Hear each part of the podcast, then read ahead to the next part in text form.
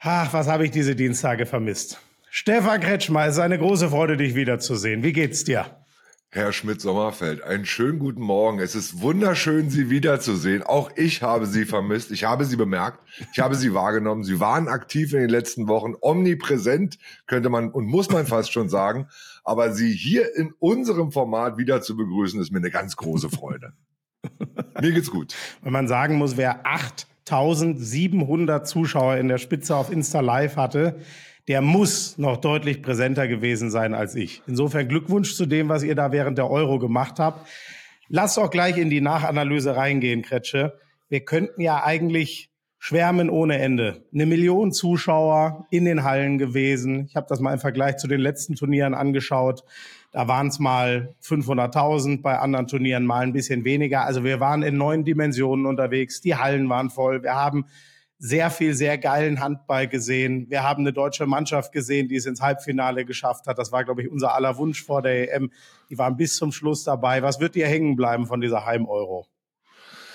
Da weiß ich gar nicht so richtig, wo ich anfangen soll. Also äh, zum einen ist natürlich klar, und das ist auch wieder herauskristallisiert worden oder herausgekommen, Deutschland kann Handball. Deutschland kann so ein Turnier organisieren. Äh, mich hat unheimlich begeistert äh, die Atmosphäre im Übrigen in allen Hallen. Also nicht nur da, wo die deutsche Mannschaft gespielt hat, sondern auch in München, in Hamburg. Äh, das war ausverkauft. Und das ist ja für unseren Sport nicht selbstverständlich. In Deutschland geht das. Ähm, die deutschen Handballfans waren großartig, aber auch ganz viele internationale Handballfans, die zu uns gereist sind. Zum Beispiel die Färöerinseln, die zehn Prozent ihrer Population nach Deutschland geschickt haben, die in Berlin unterwegs waren und ein riesen Handballfeuerwerk abgebrannt haben. Aber auch die Kroaten, die Franzosen, die zahlreich äh, in unser Land gereist sind und ihre Mannschaft unterstützt haben, die Dänen, äh, die Hamburg zu einer Heimstätte gemacht haben. Also das war sehr beeindruckend. Ähm, und in dem Zusammenhang war es halt einfach beeindruckend, wie toll, friedlich, atmosphärisch, großartig die Handballfamilie zusammen so ein Fest feiert. Und das ist, glaube ich, beispielhaft. Äh, das hat unserem Sport ganz viel Lorbeeren zu Recht eingebracht, ein Riesenrenommee.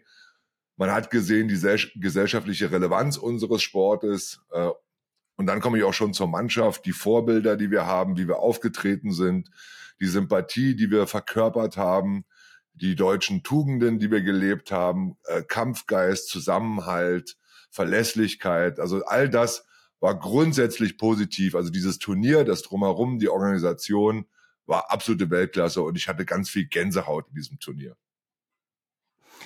Gott, da hast du jetzt schon ganz viel abgearbeitet. Bevor wir auf die deutsche Mannschaft noch mal ein bisschen mehr eingehen, natürlich Ehre, wem Ehre gebührt dem Europameister. Äh, die haben ja kaum Titel gewonnen in den letzten Jahren. Endlich hat Frankreich sich auch mal so eine äh, Medaille umgehängt. Das war ja wirklich äh, wieder an der Zeit.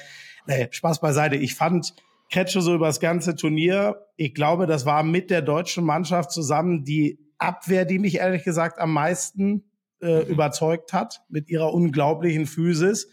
Ähm, sie haben dann für meinen Geschmack im Finale paar weniger Fehler gemacht und als Mannschaft einfach noch besser funktioniert als die Dänen, die mir individuell sogar ehrlich gesagt noch stärker aussahen als die Franzosen, was man bei der Klasse erstmal schaffen muss. Ist das so ein bisschen der, der logische Europameister deswegen oder was haben die besser gemacht als alle anderen?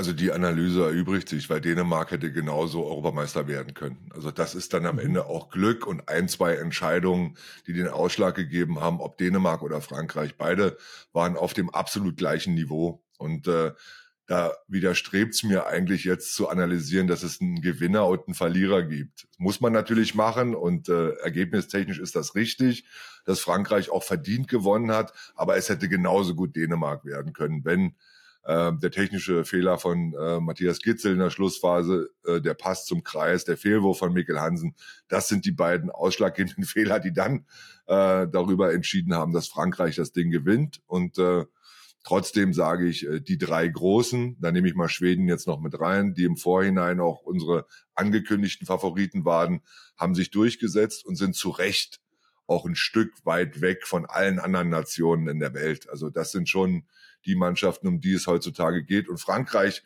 äh, ist beeindruckend. Warum? Weil sie nur Gewinner und Go-To-Guys in der Mannschaft haben. Also diese Mentalität der Franzosen ist beeindruckend, dass jeder tatsächlich den Ball haben möchte. Jeder möchte die entscheidende Aktion ausführen. Da versteckt sich niemand. Da hat jeder die Persönlichkeit, ein Finale spielen zu wollen.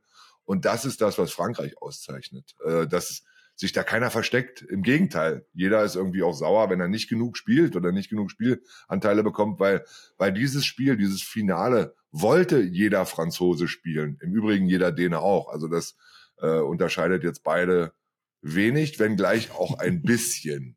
Also ich, die Gesamtheit der französischen Nationalmannschaft, die Persönlichkeitsansammlung in diesem Team ist für mich noch ein Stückchen größer als die der Dänen, weil dort haben sich einige Charaktere herauskristallisiert im Turnier, aber eben nicht alle, weil Nikolai auch nicht alle genutzt hat. Kretsche, dann noch ganz kurz zu den Dänen. Ähm, da sehe ich zwei Sachen, die für mich fast schon Richtung äh, Wettbewerbsverzerrung gehen. Punkt eins, man kann nicht Torschützenkönig des Turniers werden, ohne sieben Meter zu werfen und, glaube ich, eine Wurfquote von 80 Prozent haben. Irgendwas stimmt mit Matthias Gitzel nicht. Dem musst du bitte mal auf den Grund gehen. Wenn ich mir dann noch überlege, dass er im Finale, glaube ich, auch noch fünf, sieben Meter rausgeholt hat, wird's noch unverschämter. Ja. Mein ganz großes Problem ist, alle sehnen sich jetzt mal, also alle, die nicht Dänen sind, sehnen das Karriereende von Niklas Landin herbei, damit man nicht immer am dänischen Torwart scheitert. Und dann kommt mein Zwillingsbruder und spielt so eine EM.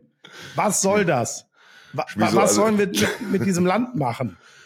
Also ich weiß nicht, ob euch das handballerische Talent in die Familie, äh, in die Wiege, in der Familie in die, in die Wiege gelegt wurde. Also dein Bruder Emil, der hat ein grandioses Turnier gespielt. Es ist tatsächlich dein Zwillingsbruder und äh, ich weiß, dass ihr zusammen früher im Garten zusammen gespielt habt und die Dinger regelmäßig, äh, du die eingenetzt hast natürlich bei ihm. Ne? Ähm, ja. Spaß beiseite. Dieser Torwart äh, ist unfassbar und hätte es auch verdient, ins All-Star-Team gewählt zu werden. Emil Nielsen mit einer grandiosen Quote und einem tollen Turnier. Ja, da kommt halt dann tatsächlich immer wieder auch Weltklasse nach, wenngleich man Emil Nielsen jetzt nicht als Nachrücker sehen kann. Aber das hat man ja auch vor dem Turnier schon angesprochen die, die auch nicht mitgenommen wurden äh, bei den Dänen, äh, da sind ganz viele dabei, die auch die Qualität gehabt hätten, in diesem Finale spielen zu können äh, und Weltklasse äh, spielen zu können. Also das, das ist schon äh, unfassbar. Der Fundus der dänischen Talente momentan im Welthandball ähm, ist sehr umfangreich, um es mal vorsichtig zu formulieren. Und trotzdem, trotzdem nutzt sie der Nationaltrainer ja eigentlich gar nicht. Und wenn dann nur in Rollenfunktion. Also wir sehen mhm. dann Mika Damgard mal für fünf Minuten, wir sehen dann Rasmus Lauge mal für fünf Minuten, Mensa mal für fünf Minuten. Aber auf den entscheidenden Positionen spielt er mit Püttlik und Gitzel ja durch. Und was die beiden in diesem Turnier gespielt haben, ist ebenfalls unfassbar, inklusive auch Magnus Saugstrup. Ähm, also das sucht schon seinesgleichen, das ist absolute Weltklasse. Geile Nachricht für die Bundesliga dass man die Männer jede Woche bei uns auf der Platte sehen kann. Das ging mir schon während dem Finale, ehrlich gesagt, immer wieder durch den Kopf. Gretsche, dann die deutschen All-Star-Team hast du schon gesagt. Juri Knorr ist drin, besser Mittelmann. Andy Wolf ist drin, unser ganz großer Rückhalt hinten. Ich habe so ein bisschen, als ich mit Leuten in der Halle immer wieder geredet habe, es gibt schon so gefühlt zwei Sichtweisen. Du weißt, ich bin hoffnungsloser Optimist. Ich würde immer sagen, wir wollten ins Halbfinale. Da sind wir hingekommen. Wir waren nah dran an den Schweden. Wir waren zumindest in der zweiten Halbzeit sehr nah dran an den Dänen. Die erste hat da im Spiel um Platz drei, ehrlich gesagt, ganz schön Kopfschmerzen gemacht. Aber sonst war das Andersrum. echt cool. Andersrum. In der Oh, habe ich es falsch? Also genau, die zweite war okay, die erste gegen die Schweden war war nix. So, sorry, äh, falls ich es falsch rum gesagt habe, dann äh, genau. Oh, ähm, genau. Und dann gibt es jetzt andere, die sagen, ja, das war ja mit gar nicht so viel Siegen durch die Hauptrunde und einem Unentschieden und gegen Kroatien auch noch verloren und die letzten drei Spiele des Turniers verloren. Ja. Das würde ich ja immer ablehnen, so eine negative Betrachtungsweise. Aber ich stelle es dir natürlich frei, dich für eine der beiden Seiten zu entscheiden. Also wir haben nicht nur guten Handball gespielt, wenn wir jetzt mal auf uns Deutsche gucken. Wir hatten auch Drecksspiele dabei, äh, wo wir nicht so performt haben. Aber wenn wir es schon realistisch betrachten und wenn wir es schon analytisch betrachten und die vier Niederlagen den vier Siegen gegenüberstellen, äh, beziehungsweise dann noch das eine Unentschieden mit einrechnen, dann verlieren wir am Ende gegen Frankreich, Schweden und Dänemark. Und so gut sind wir nicht, wie die drei Mannschaften. Das ist einfach, das ist einfach ein Fakt. So. Und mhm. wir verlieren ein Spiel gegen Kroatien, wo wir eine halbe Stunde vorher erfahren, dass wir schon fürs Halbfinale qualifiziert sind. Und dass da der Fokus in dem Spiel auch raus war, ist ein Stück weit emotional nachvollziehbar. Natürlich hätten wir uns alle gewünscht, dass wir trotzdem eine gewisse Leistung abrufen und in der Kölner Arena vor 20.000 Fans auch Kroatien schlagen, was, äh, glaube ich, in, in vielen Spielen möglich ist, weil das Niveau der Kroaten, das haben wir schon auch. Aber der Spannungsabfall war, glaube ich, zu groß, nachdem wir erfahren haben, wir sind schon im Halbfinale und auf einmal kehrte eine gewisse Lockerheit in der Kabine äh, ein, die da nichts zu suchen hatte vor so einem Spiel. Normalerweise, wenn es um alles gegangen wäre. So. Und ehrlich, die anderen drei Nationen sind stärker als wir. Und da hatten wir die Dänen in der ersten Halbzeit im Halbfinale äh, am Rande einer Niederlage. Da haben wir mhm. mega verteidigt und äh, nahezu eine perfekte Halbzeit gespielt. Das hätten wir über 60 Minuten gebraucht, um Dänemark zu schlagen.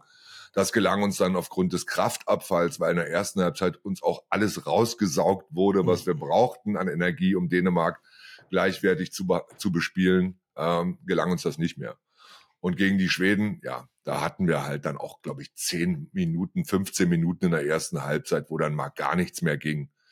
Ähm, da, damit dürfen wir uns nicht aufhalten. Also wir müssen äh, auch auf die Zukunft hin gesehen sagen, wir haben eine gute Abwehr, wir haben überragende Torhüter, nicht nur Andy Wolf, sondern da kommen auch noch äh, ein, zwei andere, die eine Rolle spielen. Und was wir machen müssen, 27 haben wir eine WM im eigenen Land, wir müssen am Angriff arbeiten. Wir müssen dort Kreativität und Spielfreude erzeugen, müssen gucken, wen bauen, bauen wir um die vier Säulen Spieler auf, Goller, Knorr, Köster, Wolf. Mhm. Wie bringen wir Harmonie rein, Spielfreude, Kreativität und natürlich auch gewisse taktische Varianten, äh, die der mhm. Welthandball uns mittlerweile vorgibt, die wir mögen können oder nicht, aber wir müssen sie zumindest drauf haben, wie zum Beispiel auch das 7 gegen 6, was mittlerweile alle Nationen ja spielen. Da, da hast du jetzt eigentlich schon die perfekte Analyse geliefert. Hast du einen, einen, einen Schlüssel, wie man da hinkommt? Ich fand auch, wir hatten Phasen, da sah das gut aus. Wir hatten aber auch mhm. Phasen, wo es unglaublich statisch aussah, wo es ganz viel auf die Mitte zentriert war. Dann gab es mal wieder so Zeiten, da wo Basti Heimann, der ja aus dem Anlauf kommen muss, der zum Beispiel, finde ich, eine totale positive Überraschung war, mit dem wie er offensiv gespielt hat. So gut hat er ge gefühlt in Göppingen monatelang nicht, äh, nicht gespielt. Äh, Sieben gegen sechs sind wir gefühlt die einzige Nation, die darauf komplett verzichtet hat, ist bei uns gar mhm. keine Option.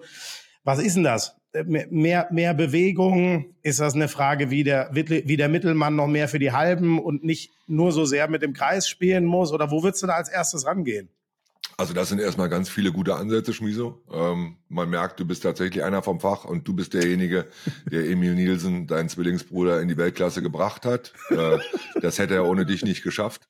Äh, das merke ich auch jetzt gerade wieder in den Worten, die du verloren hast und die du angesprochen hast. Ähm, ich glaube, dass unsere Jungs tatsächlich etwas mehr an die Hand genommen werden müssen. Also taktische Konzepte mhm. müssen noch detaillierter vorgegeben werden. Äh, wir haben gesehen, wie stark Juri ist, wenn er aus dem Lauf kommt. Daran muss er immer wieder erinnert werden, wenn er in der mhm. Bewegung sich befindet. Und wenn er mal dazu neigt, zu statisch zu agieren, dann müssen wir im Spiel darauf reagieren und sagen, Juri, mhm. jetzt der und der Spielzug, da kommst du von der Mittellinie aus dem Lauf, dann ist das Ziel die Kreuzung oder der Kreislaufer, der genau dort steht. Ich weiß, dass Alfred sie akribisch vorbereitet auf jeden Gegner, aber ich glaube, das Erinnern der einzelnen Spieler an ihre Stärken ist immer wieder wichtig und äh, das Herauskristallisieren, wer kann mit wem am besten und was sind die Stärken eines jeden Einzelnen und darauf einen Angriff zuzuschneiden, der erfolgreicher sein wird in der Zukunft, das ist die Herausforderung äh, von Alfred äh, und des Trainerteams in der Zukunft. Oschins war stark. Also wenn wir mhm. auch über die positiven Sachen mal reden. Ja. Ähm, wir brauchen, glaube ich, auch eine Alternative auf der Rückraummitte, die Juri entlastet, ähm, weil er einfach so ein Turnier auch nicht durchspielen kann und auch nicht soll. Also dort auch einen Alternativspieler zu entwickeln, wie Michalzik, wie, wie Lichtlein, ist wahnsinnig wichtig. Ähm, und dann zu gucken, wer harmoniert mit wem gut. Du hast Heimann angesprochen, hat äh, stark gespielt mit Selbstvertrauen, äh, hat seine Chancen genutzt und äh, war ein ganz wichtiges Element im deutschen Angriff. Das alles zusammenzutun, die bestmögliche Nationalmannschaft mit Blick auf 2027 jetzt herauszukristallisieren, die besten Spieler zusammenzuführen und sie dann aber auch, und das ist ganz wichtig, mal fünf, sechs Jahre zusammenspielen lassen, ohne große Fluktuation. Also zu sagen, wer sind denn meine Spieler im Hinblick auf 27? Äh, weil ich sage auch eins, wir werden jetzt nicht 25 Weltmeister werden. Dazu sind wir noch zu weit weg von den großen dreien. Aber unsere Vision muss sein, wie werden wir vielleicht 27 Weltmeister? Und wer bringt uns dahin? Und wer hilft uns dann, den Titel zu holen? Und dafür ähm, eine funktionierende Harmonie zu erzeugen, zu trainieren, sich was zu überlegen und genügend taktische Mittel äh, bereitzustellen, äh, dass sie das dann auch erfolgreich umsetzen können. Das finde ich einen mega spannenden Punkt. Da bin ich sehr gespannt, ob, ich nenne es mal die deutsche Öffentlichkeit, das akzeptiert, zu sagen, es kann sein, dass wir jetzt mal ein, zwei Turniere bisschen niedriger abschneiden und nicht eben immer diese gleiche Leier. Wir sind äh, nah dran am Halbfinale, jetzt sind wir mal wieder drin, aber wir sind nicht ganz nah dran an, an den ganz Großen. Ich bin sehr gespannt, ob das mitgetragen wird. Ich meine, die Geschichte ist voll von, von Teams, die, äh, keine Ahnung, Spanien, der Dauerfinalist bei allen Euros zuletzt, ist jetzt mal in der Vorrunde raus. Wir waren in unserem krassesten Tief überhaupt. Danach werden wir aus dem Nichts Europameister. Also vielleicht braucht solche Zeichen, Zeiten manchmal.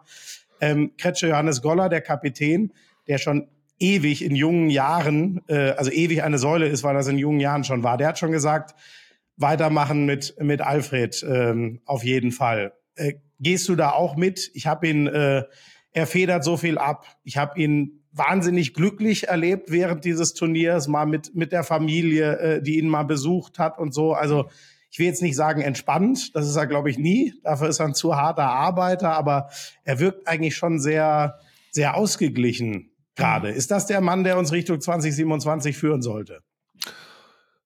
Punkt eins, das entscheidet Alfred Gislason meiner Meinung nach nur selbst. Also wenn Alfred sagt, er möchte weitermachen, er hat die Motivation, äh, er hat Spaß und er will das gerne, dann entscheidet er das selbst. Weil mhm. wenn du den Sympathiefaktor von Alfred Gislason und ähm, den Respektfaktor in der Bevölkerung siehst, er kriegt den meisten Applaus nach Andy Wolf. Also äh, das war mhm. bei jedem Spiel der Fall dass äh, Alfred gefeiert wird und das auch zu Recht.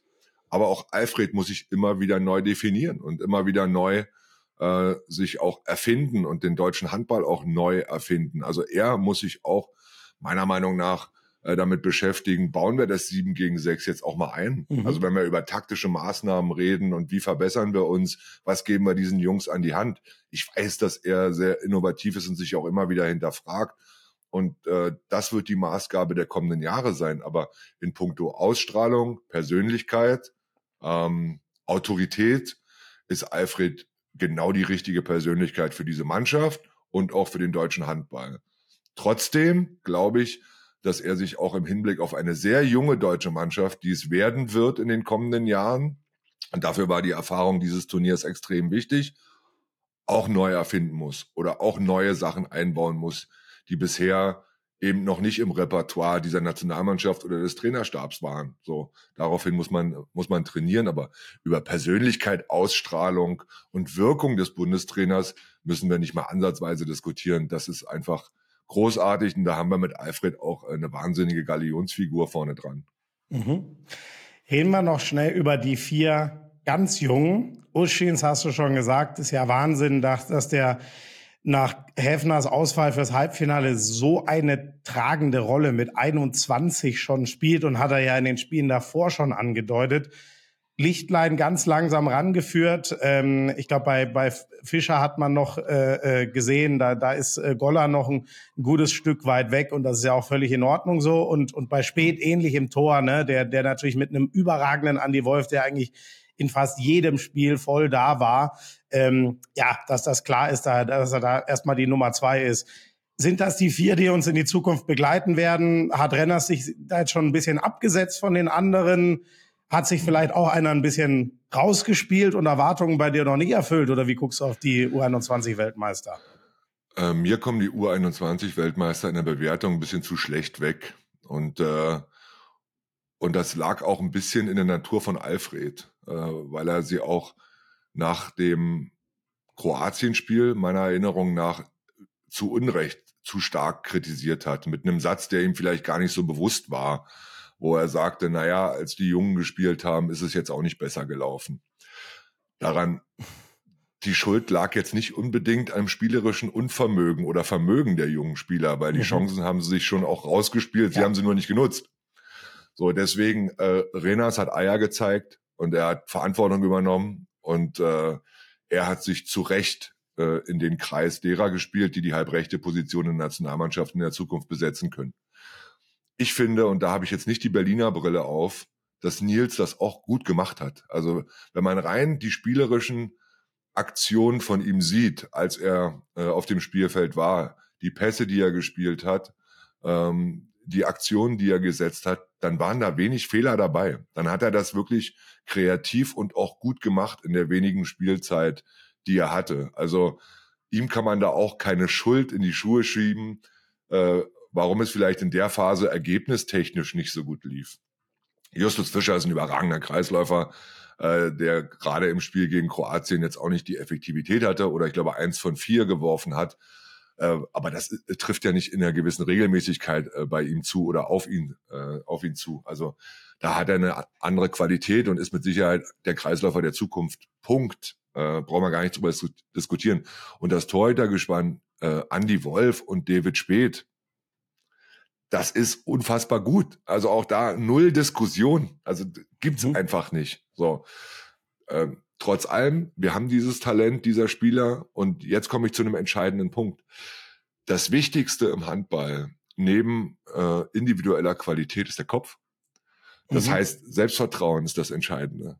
Und, äh, und der Glaube daran, eine Top-Nation werden zu können. Und äh, der Support des, des Trainerteams auch, des Umfelds der Mannschaft, wenn ich mich für diese Spieler entscheide, für diese 16 Spieler, dann entscheide ich mich für jeden einzelnen der 16 Spieler und das mache ich bewusst. Also auch im Gegensatz zu Dänemark muss bei uns in Deutschland meiner Meinung nach jeder der 16 Spieler das maximale Selbstvertrauen bekommen. Natürlich wird nicht jeder gleichwertige Spielanteile bekommen. Das ist so, das liegt in der Natur der Sache. Aber jeder muss seine Rolle kennen. Und das haben wir ja am Anfang des Turniers äh, als großes Plus von uns herausgestellt, dass die Rollenverteilung stark ist und mhm. dass jeder weiß, das flachte so ein bisschen ab im, im mhm. Turnier und dann mhm. kannte, kannten auf einmal einige ihre Rolle nicht mehr. Das muss klar definiert werden und hinter jedem Spieler, der für Deutschland jetzt spielt bei den kommenden Maßnahmen, äh, muss eine Idee stecken und man muss wissen, wozu er da ist. Und, äh, und dann muss er auch den totalen Support bekommen. Dann muss er auch äh, das Selbstvertrauen bekommen und äh, ihm muss klar sein, ich bin hier nicht ohne Grund, sondern der Trainer denkt sich was dabei. Der Trainerstab denkt sich was dabei. Mhm. Kretsche, ich sehe schon, wie diese EM noch in dir nacharbeitet. Das ist sehr schön zu sehen. Vorhin hat er noch gesagt, also ich habe so viel geredet, ich habe gar keine Themen da mehr dabei jetzt von der EM. Es war doch noch ein bisschen was übrig, zum Glück, habe ich gemerkt. Und das ist auch gut so. Kretsche, dann lass uns den Blick nach vorne machen, denn wir kehren all das jetzt schon wieder rein in unsere Liga, in den hm. Pokal vor allem. Es geht weiter. Ähm, wir, sorry? Es geht weiter. Ja, es geht direkt weiter. So kennen wir das ja im Handball. Ne? Pausen, Pausen sind nie angesagt. Kretsche, ähm, es geht um den Einzug nach Köln zum Super Bowl des äh, Handballs. Dazu werden wir ihn machen bei Dein im April dann. Und vier Partien haben wir. Wir haben noch einen Zweitligisten mit dabei, TuS Nettelstedt-Lübbecke, gut dabei im Aufstiegsrennen in der, in der zweiten Liga. Ich glaube gerade Rang 4, wenn ich richtig bin.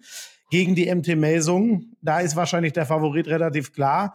Bin mal gespannt, ob Hamburg in Flensburg, äh, Hamburg gegen Flensburg zu Hause eine Chance hat, ob vielleicht die Dänen noch etwas müde sind. Ich glaube, individuell haben wir da auch eher Flensburg auf dem Schirm. Magdeburg gegen die Rhein-Neckar-Löwen. Wir haben jetzt schon dieses Wahnsinnsfinale aus dem letzten Jahr auf, als Wiederauflage. Und jetzt weiß ich nicht, ob die Füchse gegen Gummersbach, ob das zu Hause auch ein brutales Spiel ist oder ob das nur in Gummersbach zählt. Kannst du bitte damit aufhören, hier wieder den leichten Sarkasmus reinzubringen in dieses fantastische Format? Das darf doch nicht dein Ernst sein. Ich dachte, du hättest dich ein wenig beruhigt und erholt. Auf gar keinen Fall. In der Winterpause. Also Punkt eins, es ist schon eine Frechheit, äh, dass eine Woche nach dem EM-Finale ganz, ganz viele Spieler schon wieder ran müssen, also kaum Zeit haben, sich mal zu erholen oder mal durchzuatmen. Gerade wenn ich an die Dänen denke, die natürlich auch mit einem mit einer äh, schon heftigen emotionalen Erinnerung aus diesem EM-Finale jetzt kommen und sich da wieder aufrappeln müssen.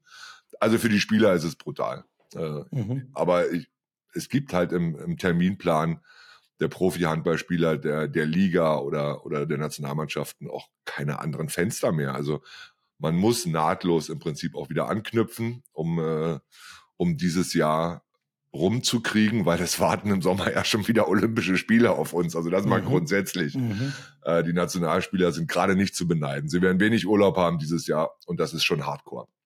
Ähm, aber wenn ich auf die, äh, die vier Duelle gucke, ja, das Entscheidende ist auch da der Kopf. Das Entscheidende ist auch da die Motivation. Wie ist es für die Flensburger oder für die Dänen aus Flensburg jetzt wieder am Samstag in Hamburg anzutreten? Ähm, mhm.